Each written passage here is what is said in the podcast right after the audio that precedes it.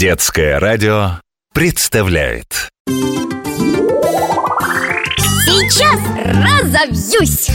Интересно, если ель и сосна не сбрасывают свои иголки, тогда почему их так много на земле, под деревьями? Понимаешь, ель и сосна называются вечно зелеными не потому, что никогда не сбрасывают свои иголки. Просто в отличие от лиственных деревьев, хвойные сбрасывают свои иглообразные листья не сразу, а постепенно.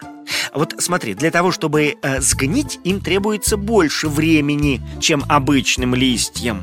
У хвойных иголок плотное покрытие. Оно защищает дерево от потери влаги. И из-за него же опавшие иглы долго не гниют. Поэтому земля под соснами и елями покрыта слоем иголок. Значит, иглы сосны и елки это такие листья? Да, разные деревья имеют разные листья.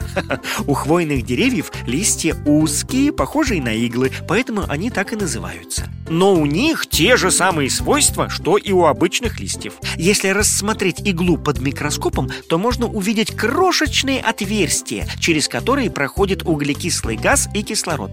Есть в иглах и зеленое вещество хлорофилл. А плотное покрытие, как я уже тебе сказал, спасает эти листья от испарения воды. Поэтому иголки у хвойных деревьев живут несколько лет и только после этого опадают. Но когда они отваливаются, на их месте очень быстро вырастают новые. И ветка никогда не выглядит голой. Поэтому э, сосны, ели, пихты, кедры во все времена года остаются зелеными. О, и поэтому эти деревья называют вечно зелеными. Да, а еще благодаря своим особенным листьям хвойные растения могут расти на севере и в горах, в местах, где земля каменистая и часто бывает мерзлой. Хвойные деревья также могут расти и в районах, где лето бывает сухим и очень жарким.